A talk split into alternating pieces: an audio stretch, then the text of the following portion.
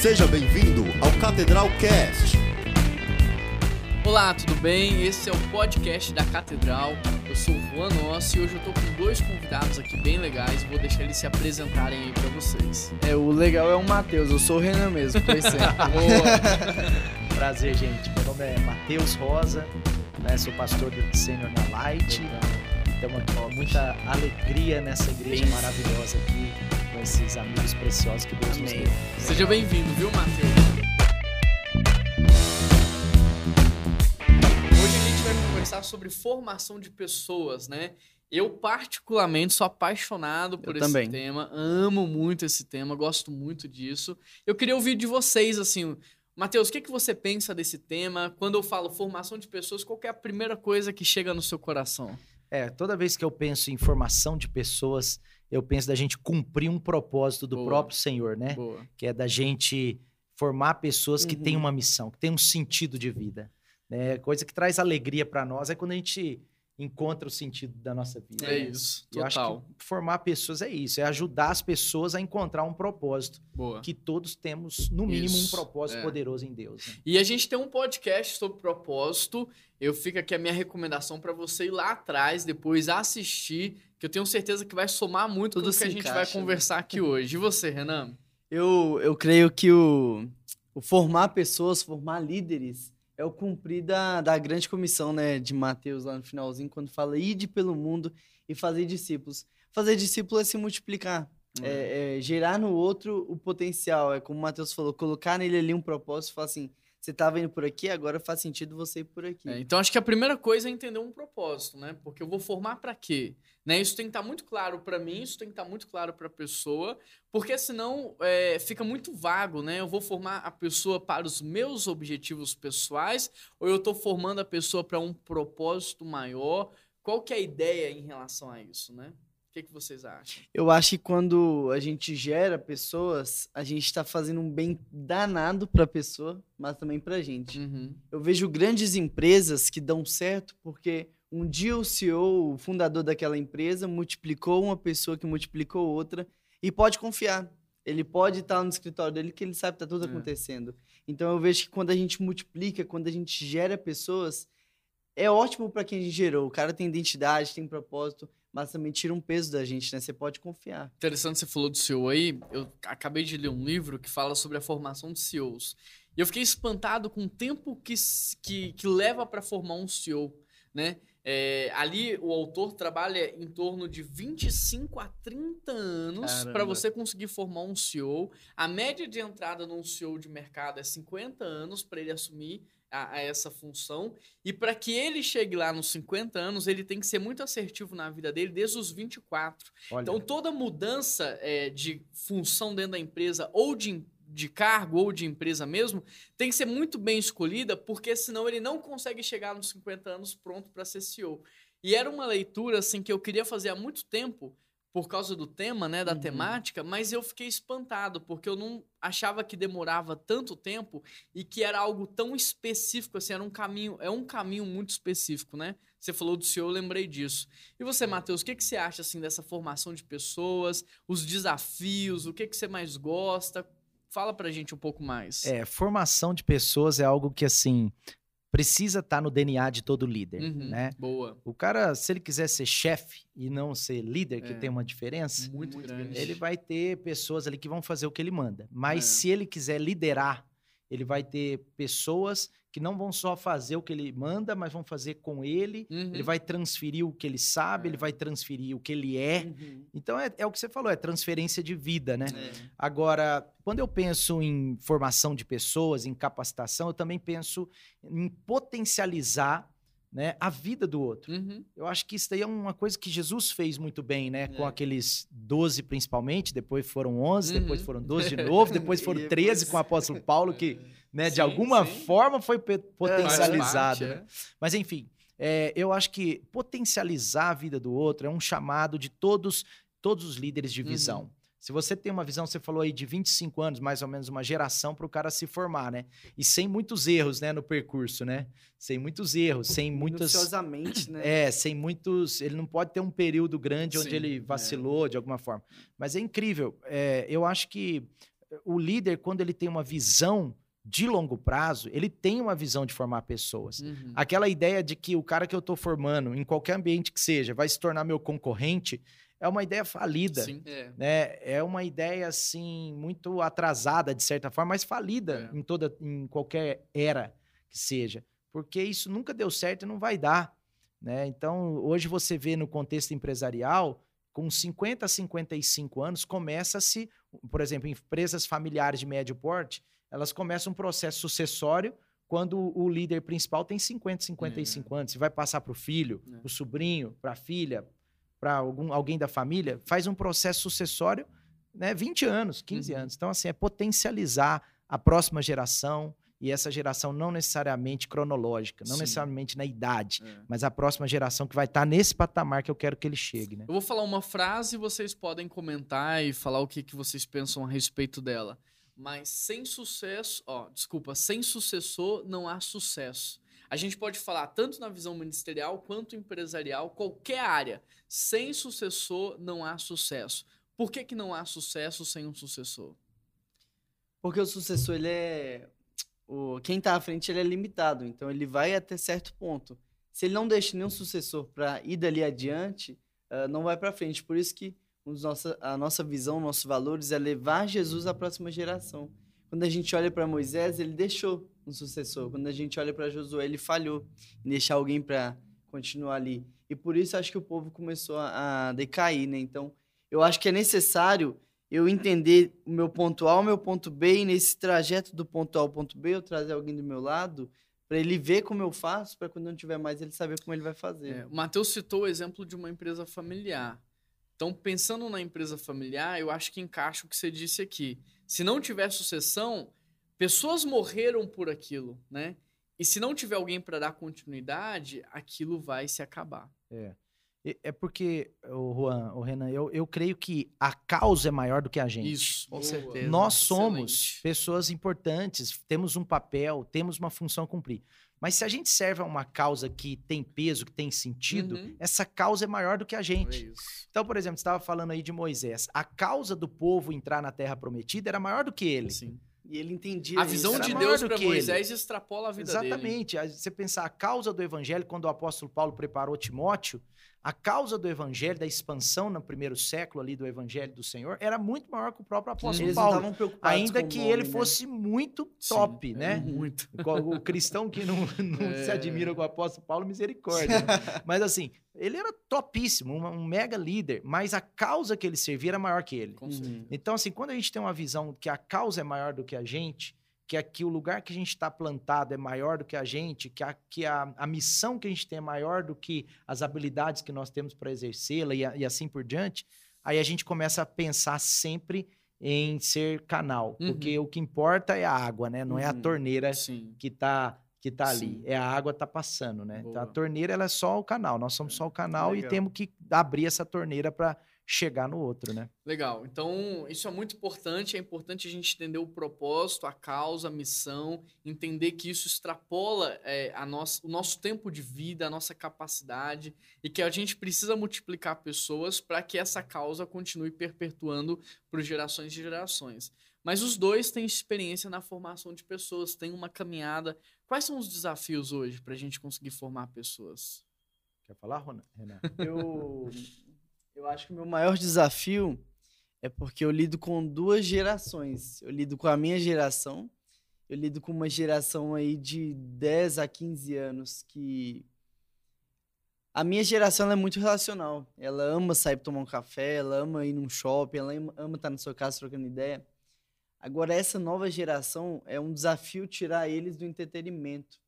Então eles estão muito focados nos jogos, estão muito focados eh, em séries.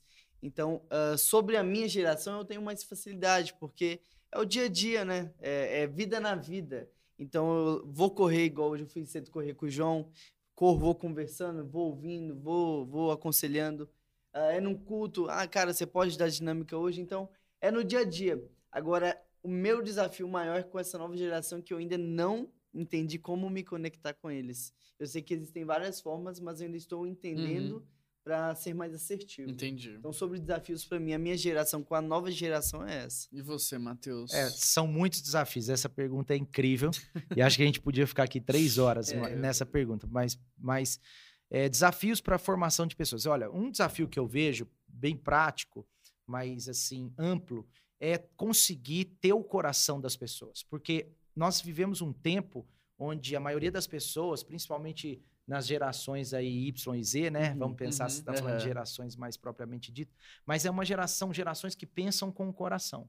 Legal. Né? E aí, para você ter acesso Uhum. a uma vulnerabilidade para que haja é, poder de formação, você precisa ter acesso ao coração. Uhum. E ter acesso ao coração é um desafio enorme nos nossos dias. Uhum. Porque as pessoas têm padrões diferentes, as pessoas têm é, a pluralidade dos nossos dias, o plu- plura- pluralismo Pluralismo. dos nossos dias, é, trouxe para nós um desafio incrível em relação ao que a, a, a- a gama de pensamentos, a gama de variedades linguísticas, de formas de lidar, de formas de pensar, Pontos de, vista. é, e, e isso faz com que cada coração tenha uma porta de Uhum, entrada. Uhum. E eu acho que o meu maior desafio, pensando no maior, né? A gente pode falar outros aqui, mas pensando no maior desafio é conseguir acessar o coração das pessoas. Porque no reino de Deus, porque no mercado, às vezes o processo de formação, ele é um pouco mais no contexto da mente, no contexto das habilidades, Técnica, das né? técnicas, das mãos,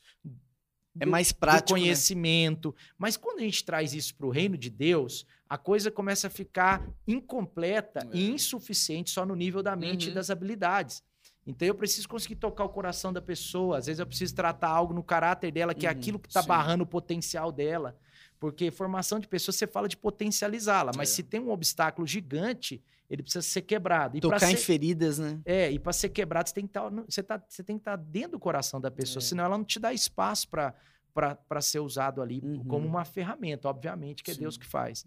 Mas esse é o meu maior desafio, É. É interessante porque a gente está falando de desafios, mas a gente poderia trazer aqui a questão de limitações, né? Então, nós também temos uma limitação de tempo, uma limitação de habilidade, uma libi- limitação de conhecimento.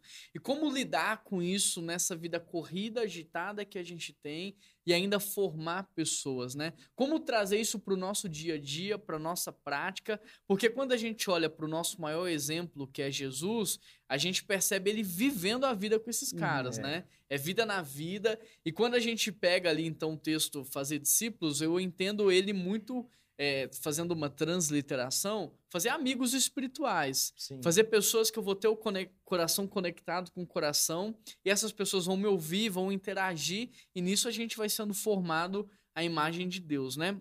Então, como é que a gente pode trazer de maneira prática essa formação de pessoas para o nosso dia a dia? Renan está nessa faixa etária aí de faculdade, jovens, adolescentes e tal. O Matheus já está numa outra faixa etária, em outro contexto. E para as pessoas que estão em casa, assim, quais são as dicas que vocês dão?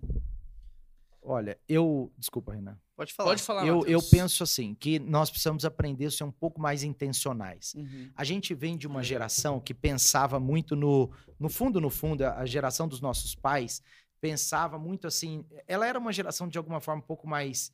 é, é, é, assim, limitada nesse aspecto, Uhum. porque tem muitos aspectos que, meu Deus, né? Nós vamos ter que voltar, Sim, né? é verdade. Mas nesse aspecto, era uma geração que às vezes pensava muito assim, no tipo assim, é, nasci assim, vou crescer assim, vou morrer assim, e às Tá vezes não enxergava profissão. tanto as oportunidades. Né? Eu não estou falando de uma pessoa, estou falando de um Sim. pensamento da era. Aham. E hoje a gente sabe que o- o- a, a vida real não é tão assim, ela é intencional. Existe uma porção de intencionalidade na minha vida em relação a tudo que eu faço. Né? Eu preciso pensar assim, não vai acontecer. Eu tenho, tenho uma, uma ação minha para ter uma reação do, do céu. Uhum. Uhum. E aí, eu, eu quero só trazer isso para o nosso assunto agora. É o seguinte: eu acho que nós temos que ter uma intencionalidade santa, uma intencionalidade pura com as pessoas.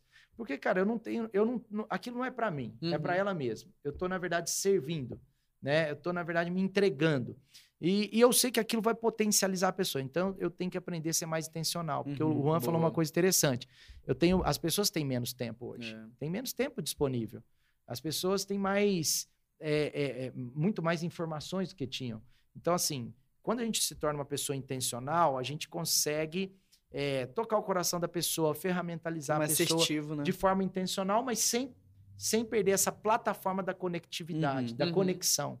Porque também, se eu não tiver conectado a ela, eu acho muito difícil no reino de Deus a gente formar pessoas tops. É, é verdade. Então, assim, você? eu acho que é a intencionalidade. Boa, Legal. essa palavra a gente ama aqui, É, viu, eu ia Matheus? A gente usa essa palavra Tudo é demais. isso. É, eu falo, é, tem que ser, assim, às vezes tem que ser usado com mais, com um pouco mais de cuidado, porque ela também, né, é, ela é uma palavra assim super poderosa, mas ao mesmo tempo Depende da conotação. é, não, né? não é no contexto humanista que eu tô Sim. falando, não, entendeu? É. É A gente trabalha nosso. muito ela no sentido do carro, né? Se o carro não tiver direção, ele não chega em lugar nenhum e ele vai Exatamente. atropelar pessoas, ele vai bater. Então, as pessoas tendem a viver uma vida muito no automático, sem direção. Isso. E eu acho que em Isso. tudo, em todos os aspectos, a gente precisa de intencionalidade. Exatamente. Porque senão a gente é um carro desgovernado, né? Eu acho que, em primeiro lugar, para multiplicar líderes, né, para formar pessoas, primeiro a gente tem que fazer uma meditação, fazer uma oração, eh, pedir um auxílio de Deus para em quem você deve escolher, porque eu acho que a gente tem que ser intencional até nesse momento, que não adianta eu pegar 20 pessoas para formar. Uhum. Eu tenho que ser intencional e escolher. E aí acho que depois da oração e, e desse tempo de meditação pensando em quem, agora eu vou ser intencional na vida. Então, diariamente ali eu vou ganhando a pessoa. Eu vou acho que colocando créditos na pessoa. Então é chamando para tomar um café, eh, comendo uma pizza. Eu vou agradando a ponto de ganhar o coração da pessoa. Quando eu tenho o coração da pessoa, eu tenho crédito para pontuar um errinho que ela cometeu, para pontuar um pecado ali que ela cometeu, para pontuar talvez uma falha de caráter. Pra debitar, né? É, você acredita para debitar. E aí, na medida em que você vai se aproximando, ganhando crédito e depois debitando, daí você também tem confiança para começar a delegar. É. Então, cara, olha, você tem a sua função na empresa, eu tenho a minha, mas olha só que legal, você consegue fazer isso para onde você chegar aqui. Cara, hoje no culto, você topa ficar na mesa de som, deixa eu te ensinar.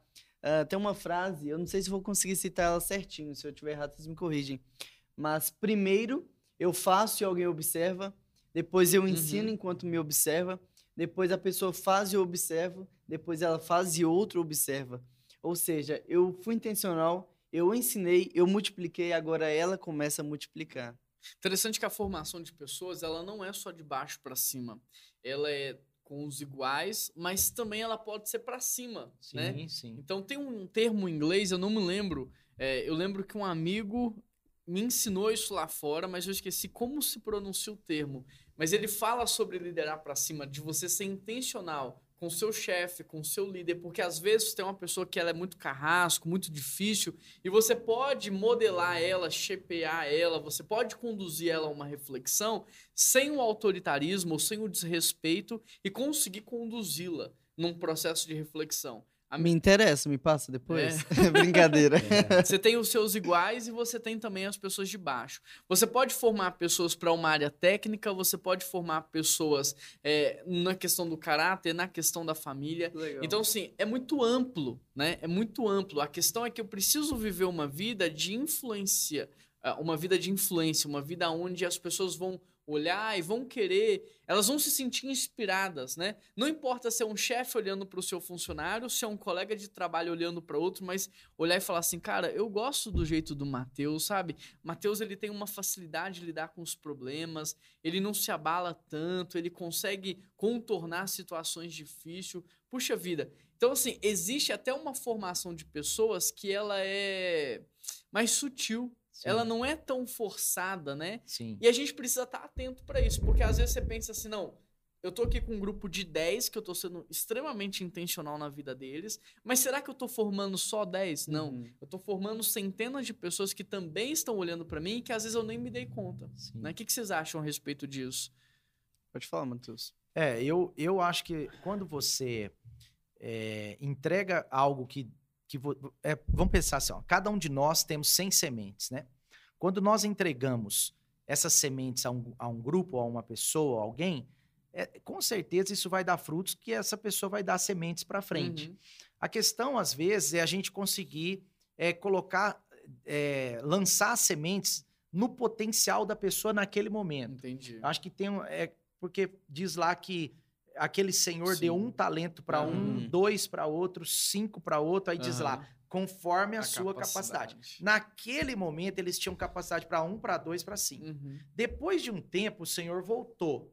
O que tinha dois, agora tinha quatro. É, O que tinha cinco, agora ficou com onze. Isso. Ou seja, o, poten- o, a pot- o potencial daque- daquele, daqueles dois servos naquele tempo agora, no, vamos É chamar de tempo diferente. dois, É. foi maximizado, Uhum. foi aumentado. Então o cara lá atrás que só podia receber dois, agora o senhor Aham. sabia que ele tinha capacidade para quatro.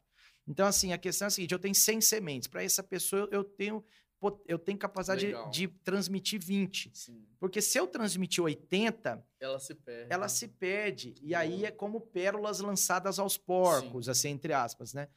Então a gente, essa, eu acho que essa, esse discernimento, essa sensibilidade de, de também lançar a semente na porção certa, no tempo certo, eu acho que isso é um potencializador de pessoas na outra geração Uhum. lá. Legal. Porque eu acho que isso faz toda a diferença, tanto para a pessoa que recebe a semente, quanto para as que, pra as que vão receber na outra. É, e na visão ali Turma. dessa parábola, a, a visão que mais agrada ao Senhor dela é a visão do correr risco para multiplicar. Você tem um É cara que segura, né? Ele tem medo de perder, ele quer devolver igual ele recebeu, e você tem um outro que correu o risco para multiplicar. Quando o Senhor volta, a visão que mais agrada é aquele que correu o risco para multiplicar. E é interessante porque isso me faz pensar o quanto a gente tem esse DNA da multiplicação dentro da Sim, gente, sim. né? O tempo todo Deus chegou para Adão e falou: crescer e multiplicai. Deus pegou Noé e falou: crescer e multiplicai. Para Abraão ele falou: você vai ser pai de uma nação. Isso. Jesus falou pra gente: olha, vão e façam filhos espirituais. Então, isso tá dentro de nós, né? E se você não pensa nisso hoje, você que está ouvindo a gente aqui no podcast, se você não tem pensado nessa multiplicação, se você não tem formado pessoas, é um ponto a se pensar. O que está faltando para que essa, essa chama é, aqueça o seu coração, para que você possa pensar nisso? O que está te bloqueando? O que está te parando? Porque às vezes você está pensando assim: não, eu não formo pessoas porque eu não tenho como formar. Eu estou começando agora. Mas eu li um livro que falava assim, cara, se você já deu um passo, você pode ajudar alguém a dar o mesmo passo que você É deu. Às vezes a gente está esperando ser formado para depois formar. Mas um passinho que você já deu já é Uhum, suficiente para trazer alguém com você. E, né? e ao mesmo tempo que a gente tem esse DNA de Deus, que é um DNA de Deus, que ele coloca na gente mesmo, não tem Isso. como. Mas o tempo inteiro o inimigo vai tentar é, trabalhar a perversão desse DNA, transformando ele no medo. É. Porque muitas pessoas não lançam semente de potencialização em outros, mas o que está no pano de fundo disso é medo. É. Medo do outro ser melhor do que eu, medo Ciúmes, é, né? ciúmes, né? Medo do, do outro não gostar, medo do outro espanar comigo. Outro dia uma É. pessoa, eu falei, cara, investe nessa pessoa. Falei para um líder, falou, pastor, ele anda cansado, eu tô com medo dele espanar comigo. Ele usou esse termo, né?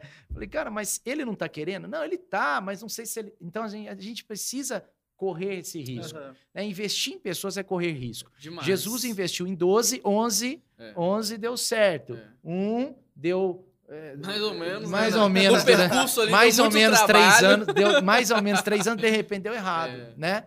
Então, assim, é, mas você vê que essa, essa potencialização na vida de pessoas, mesmo na proporção de Jesus, é, 12 por 1, vamos chamar assim, cara, potencializou. É. Um virou 11, mesmo considerando ali que um deu errado, Sim. mas 11. E se ele não tivesse potencializado ninguém, né? Uhum. Então, assim, nada, vezes nada é nada. É. né? Então, assim, a gente precisa considerar essa hipótese também de pessoas. É, nessa hipótese também de a gente cuidar de não ter medo na hora de investir nas pessoas, na hora de confiar nas pessoas, na hora de encorajar as Sim, pessoas, né? é. A gente tem que entender o seguinte: independente de onde você tá, Deus te colocou ali. E se Deus te colocou ali, se ele te plantou ali, é ele que vai te tirar É também. isso. Porque às vezes a gente não quer potencializar pessoas com medo de perder o nosso lugar. Por quê? Porque no final das contas a gente também não tá tão confi- confiando tanto assim em Deus, né? A gente está confiando na nossa capacidade, no nosso domínio e não tanto no que Deus está fazendo. É, só que para que a gente possa avançar é importante multiplicar. Tem uma outra frase, também não sei quem é o autor, mas ela diz assim: olha, ou você controla ou você cresce. Mas não tem como crescer se você está controlando verdade. muito É. a situação. É.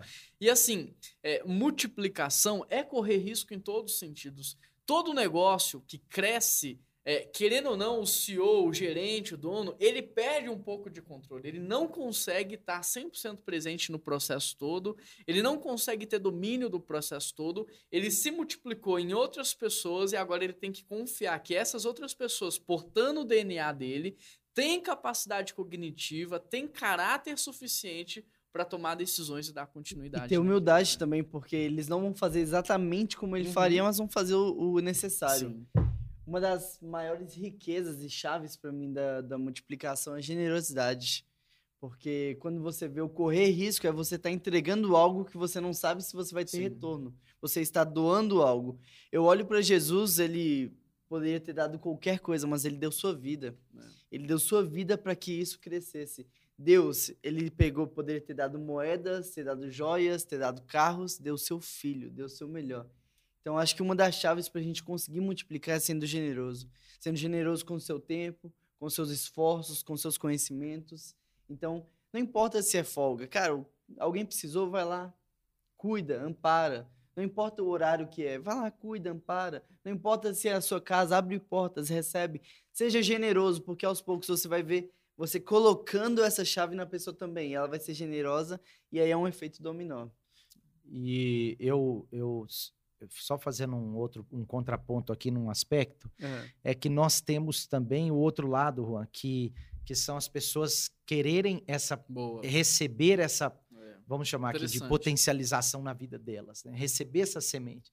Porque uma coisa desafiadora para a nossa geração é porque antes a pessoa perseverava num negócio 30 anos, Uhum. 40 anos. É. né? As músicas da nossa, das nossas igrejas, e eu não estou dizendo que Sim. isso era bom ou ruim, eu estou É. falando como Aham. que isso impacta na nossa vida. Mas as músicas ficavam na igreja 15 anos sendo cantadas. Hoje uma música fica três meses, Uhum, seis meses sim. sendo cantada, E ela já é descartada, aposentada, isso, né? é. Já, a gente já encosta, põe uma música nova. Então, assim, essa geração do tudo novo, do tudo muito descartável, tem que tomar cuidado porque os princípios elementares não são descartáveis. Então, por exemplo, por que que Eliseu foi o sucessor de Elias? Porque ele ficou com Elias até o fim. Até o último minuto do ministério de Elias, Ele por isso que honrou, ele né? foi o sucessor, por isso que ele recebeu. Na verdade, ele recebeu o tempo inteiro, mas por isso que ele materializou o que ele recebeu. Uhum. Você vê a vida de Josué, a mesma coisa. Por que que... Aí fala lá assim, ó... é, é, depois que o servo do Senhor morreu, em Josué 1, né? O servo do Senhor... O Moisés, servo do Senhor, morreu. Josué, servo de Moisés, começou a liderar. Ou seja, ali houve uma transição do Senhor na vida dele, mas por quê? Ele perseverou mais de 40 anos É. do lado daquele homem. Entendeu? Boa. E assim também, se você ver, foram os discípulos de Jesus. Não, ali e assim, que- até que- antes dos discípulos, você- você citou dois exemplos bons de liderança, né? Mas você tem até um exemplo ruim ali que foi Saul, mas Davi também é, o Respeitou, serviu, respeitou o processo Ah, e honrou até o final, Até o mesmo final. quando o líder não era um líder também exemplar. né? Exatamente. Mas ele confiava no Deus que estava acima daquela Hoje situação. o cara fica ali dois anos, né? É. É, Aí aí, fala, aí, "Ah, passou você foi para os discípulos, né? Eu te cortei, até te peço perdão, mas volta lá nos discípulos. Não, e hoje muitas pessoas com muito potencial têm ficado pelo caminho e às vezes pessoas com pouco menos, com pouco menos de potencial têm alcançado É. níveis relevantes né? de influência. Mas por quê? Por causa da característica de perseverar na lealdade, na legal. fidelidade, Boa. em caminhar do lado do seu líder, em perseverar em momentos de, de seca, em momentos difíceis. Então, por exemplo, essas pessoas, elas caminharam com tanta perseverança, e às vezes não era o melhor cara, Sim. o mais potencial. Ali a disciplina valeu Tal- mais que o talento. Exatamente. Talvez, aí é uma opinião minha, talvez Josué não era o melhor dos doze. Talvez verdade. tinha um dos doze ali, daqueles doze líderes das Uhum, tribos, né? é. Que, Uhum. que às vezes era um pouco melhor que Josué. É. Mas você vê que Deus Acredito encontrou nele. É, você vê que Davi provavelmente não era habilmente falando Não, o era o melhor dos menor, irmãos. né? Ele era o último, Mais ele foi fraco. esquecido. Ele estava lá no, no campo cuidando das ovelhas, né? E, e- e e é- parece que eram poucas ovelhas, e parece que os irmãos dele estavam no exército, que era Uhum. algo muito mais nobre. Parece não, eles estavam, É. mas era algo muito mais nobre do que ser um pastor de Uhum. ovelhas.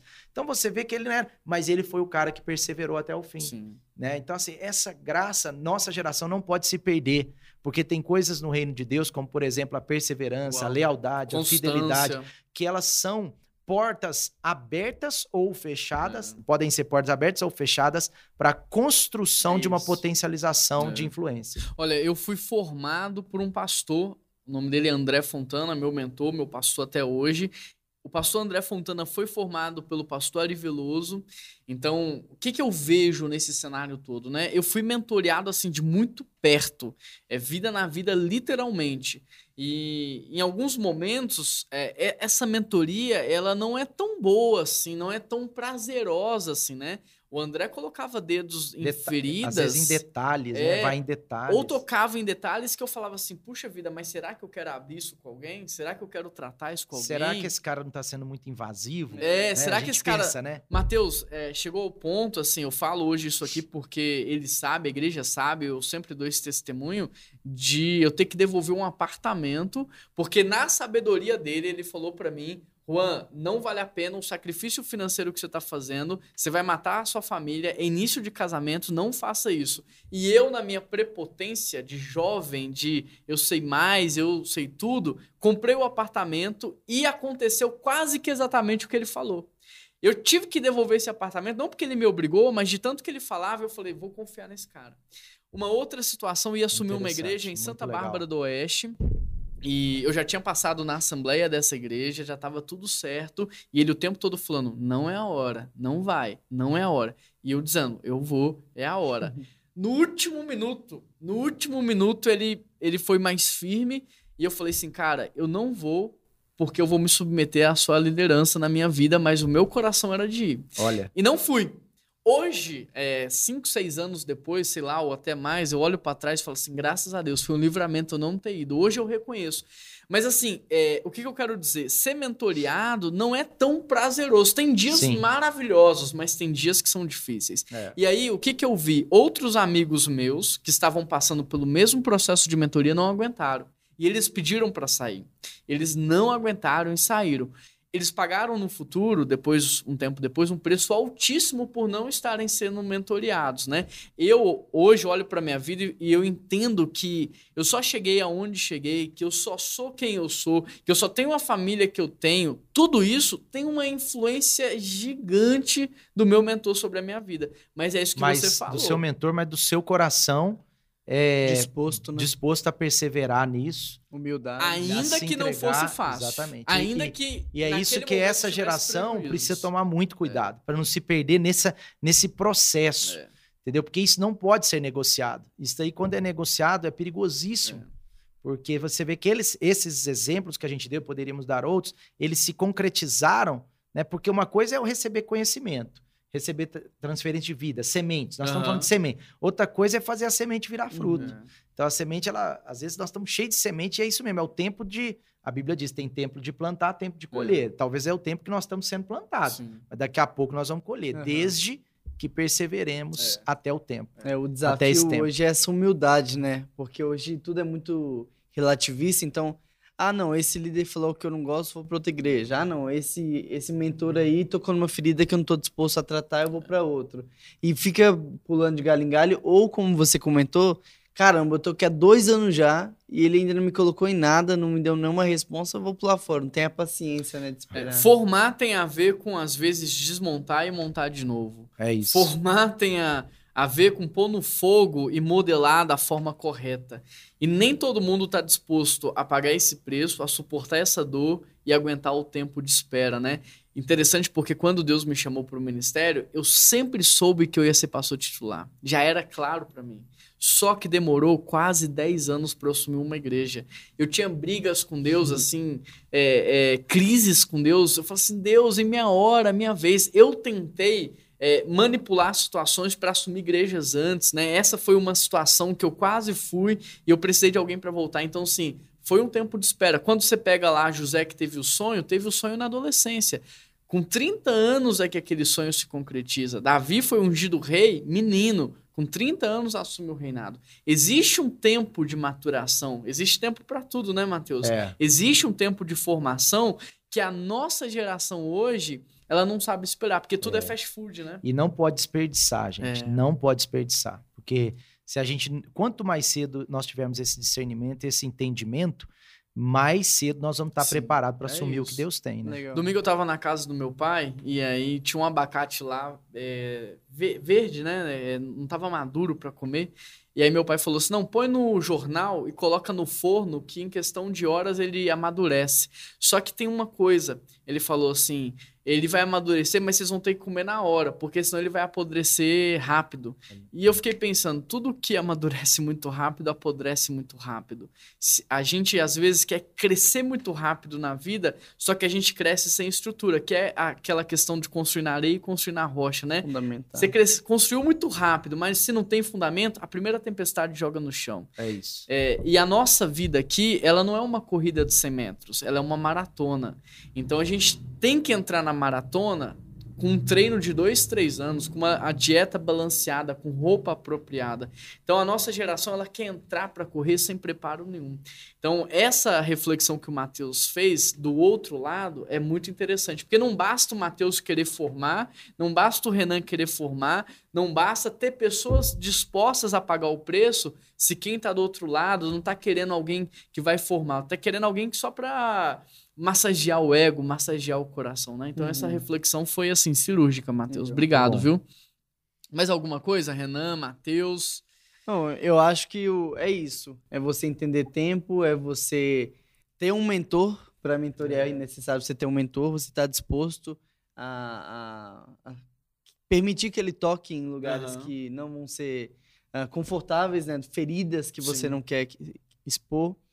E se doar. Eu Sim. acho que um segredo é você se doar, você se abster de, de momentos de prazer, de descanso, porque são nesses momentos que a gente ganha crédito, quando você se doa, né? É.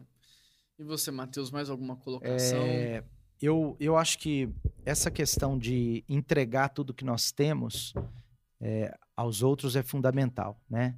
É, tá, é a disposição de dar, é a uhum. disposição, né? É, mais bem-aventurado é dar do que receber. Isso uhum. se inclui nesse contexto. Uhum. Né? Quanto maior é a nossa disposição em entregar aquilo que Deus nos deu, que não pode ser retido, maior vai ser o nosso galardão lá e aqui também. Né? Porque Jesus disse que quando, a, quando ele advertiu aquele, aquele jovem rico, depois ele vira para os discípulos e dá uma lição. Uhum. E aí ele fala, não só na vida vindoura, mas nessa é, vida também. É. Então, assim, esse, essa graça de servir o outro, de, porque o entregar o que nós temos é servir. É. Né? O que dá o que nós aprendemos é, é servir. Isso. Porque, na verdade, não é nosso. Uhum. Só está conosco. Então, eu acho que isso é tudo. É. Eu olho para Jesus assim, eu aprendo muito. Jesus, tudo indica que José, o pai dele, tenha morrido na, na juventude ali, adolescência e juventude. Ele, como filho mais velho, obviamente, assume algumas questões da casa. E é Jesus que vai pagar imposto para a família, é Jesus que vai comprar alimento. A gente vê em Mateus 9,9 ele chegando para Mateus e fala: Levanta e segue-me. E durante muito tempo eu pensei, cara, que mágica é essa? né? Eu queria chegar na igreja e Uma falar assim, frase, assim: né? Rodrigo, levanta e me segue-me. Ulisses, levanta e me segue-me. Vamos lá, vamos fazer a diferença. Mas não é assim que funciona, né? Falei, cara, como é que Jesus conseguiu isso? Mas eu, eu imagino Jesus ali na juventude indo pagar imposto, conversando com Mateus. Intencional, né? E Mateus olhando para Jesus, indo embora assim, pensando assim: cara, Jesus é demais. Ele vem aqui, eu sinto um negócio diferente, sabe? Ele agrega na minha vida tanto. Eu queria ser amigo dele, eu queria seguir ele. Aí Jesus vai comprar comida, vai lá nos pescadores. Eu fico imaginando os caras olhando para Jesus pensando assim: esse cara é demais, ele é um exemplo, ele é uma inspiração. Eu queria ser amigo dele. Aí quando Jesus chega lá e fala assim: cara, vamos, os caras é para hoje, né? É agora, só se for agora. Eu já estou esperando esse convite há muito tempo. Então eu acho que a gente precisa viver uma vida que inspira as pessoas. A gente precisa viver uma vida que as pessoas olhem assim e falem assim, cara, o Mateus é diferente de tudo que eu já vi até hoje.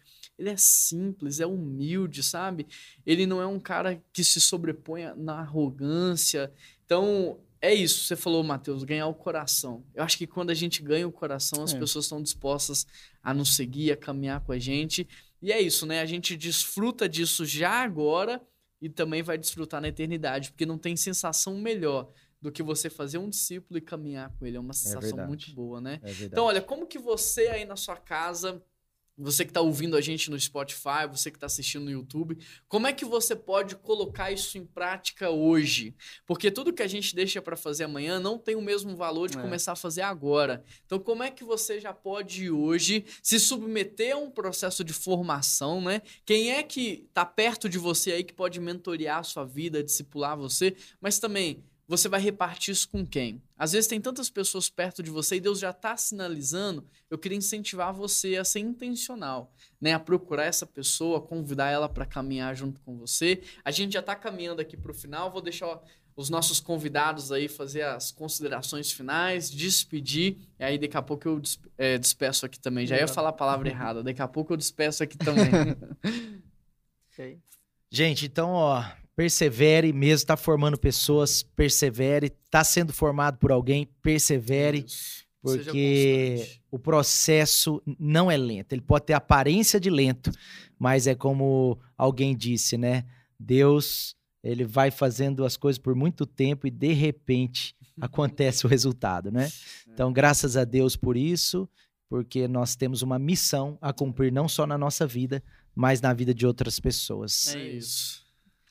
Tá procurando onde investir? Invista onde Jesus investiu, invista em vidas. Amém. É tá isso. procurando seu chamado, ide e fazer discípulos. Então, se doe, se multiplique. É. Renan, obrigado. Renan sempre participa Tamo junto. com a gente.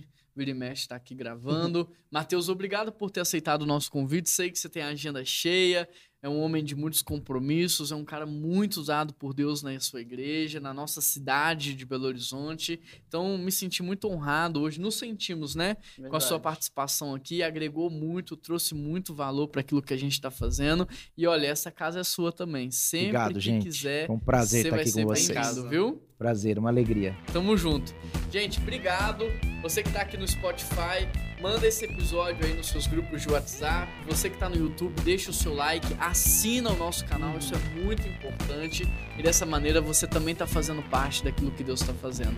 Um grande abraço e até semana que vem. Deus abençoe vocês. Tchau, tchau. Valeu!